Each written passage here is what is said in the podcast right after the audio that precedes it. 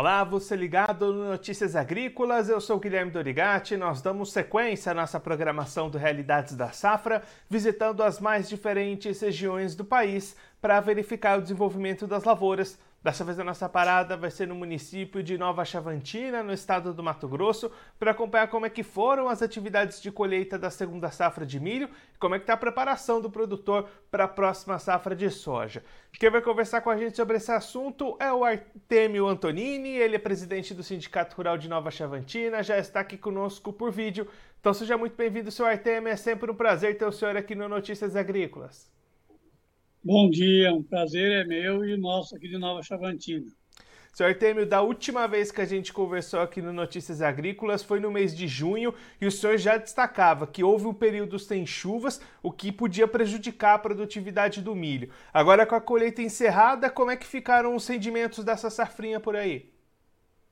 Olha, ficou dentro daquela previsão que nós tínhamos na época, em torno de 55, 60 sacas por hectare a média, né? ou seja, mais da metade, da metade prevista, que era de 100 a 120 sacas por hectare.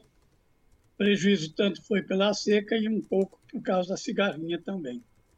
E aí, Artemio, olhando para a comercialização desse milho, o produtor conseguiu avançar nessas vendas, os preços responderam. Como é que foi esse cenário de vendas por aí? Não, os preços corresponderam, né? Estão correspondidos. Ainda tem gente que está que sobrou porque tinha muitos comprometidos já com as empresas que deu para entregar e quem sobrou está vendendo no preço de mercado aí em torno de 90 reais a saca. E aí, temos olhando agora para a sequência das atividades, como é que está a preparação do produtor aí da região para a próxima safra de soja que deve começar em breve por aí? Ah, ele está na expectativa também, né? O grande problema é o alto custo de produção, é o problema do, principalmente dos fertilizantes e defensivos, né, que ah, subiram muito, mas a, a, previsão aqui é em torno de um aumento de, de, de área, em torno de 5% dessa, prevê um aumento dessa área. E aí, Temio, quando é que vocês, olhando ali as previsões, as, as condições de clima, esperam iniciar o plantio dessa próxima temporada? Olha, pelo, pelas previsões que está tendo, né, vai ser só para final de outubro mesmo, aqui na nossa região. Aí do dia 15, 20 de outubro em diante. As previsões até agora, que geralmente início de setembro davam uma, davam a chuva, as previsões que a gente está vendo aí antes do dia 15, 20 de setembro, não vai haver chuva.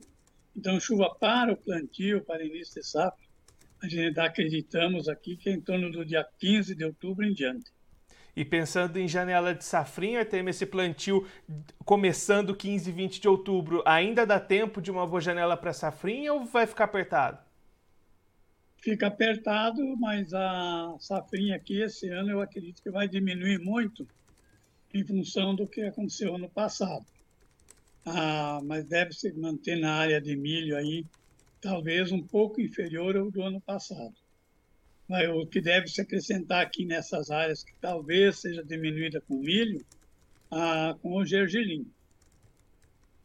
Eu temo para a gente encerrar olhando para as vendas da soja. O produtor conseguiu já avançar com vendas adiantadas. Como é que está essa situação da comercialização da soja por aí? Infelizmente, eu, nessa, essas informações concretas não tenho.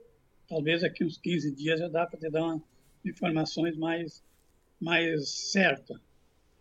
Senhor Temer, muito obrigado pela sua participação, por ajudar a gente a entender um pouco melhor o desenvolvimento das lavouras aí na região. Se o senhor quiser deixar mais algum recado ou destacar mais algum ponto para quem está acompanhando a gente, pode ficar à vontade. Não, só quero agradecer e esperar né, que esse ano o clima ajude para que o produtor consiga a ter uma renda que ele espere e também que o, os custos de produção consiga diminuir, né? Porque do jeito que está, e se continuar com esse custo alto, a rentabilidade da agricultura é um pouco difícil. Tem... mais é muito obrigado, um bom dia a todos e um abraço. Artemio, mais uma vez, muito obrigado. A gente deixa aqui o convite para o senhor voltar mais vezes, a gente acompanhar como é que vai ser o plantio da soja por aí. Um abraço, até a próxima. Até a próxima. Esse, o Artemio Antonini, ele que é presidente do Sindicato Rural de Nova Chavantina, no estado do Mato Grosso, conversou com a gente para mostrar como é que foram os trabalhos de colheita da segunda safra de milho, como é que está a preparação do produtor para a próxima safra de soja 22-23. O Artemio destacando que a colheita do milho se encerrou com a confirmação daquelas expectativas de perdas na casa das 50% do milho, em função da seca e em função de ataque de cigarrinhas, produtor perdendo bastante produtividade, mas encontrando um mercado positivo com preços favoráveis para a comercialização desses grãos que conseguiram ser colhidos. Agora o foco é na próxima safra de soja e expectativa ruim para a previsão de clima, expectativa de chuva boa para iniciar o plantio somente na segunda quinzena de outubro. Com isso, o plantio deve começar ali entre 15 e 20 de outubro, segundo o Artemio trouxe aqui para gente, o que deixa bastante apertada a janela pensando na segunda safra do ano que vem. Inclusive, o produtor apostando bastante nessa safra de soja deve aumentar em torno de 5% lá na região de Nova Chavantina produtor animado com essa safra de soja para tentar recuperar essas perdas do milho, que inclusive devem fazer uma diminuição diária na safrinha do ano que vem.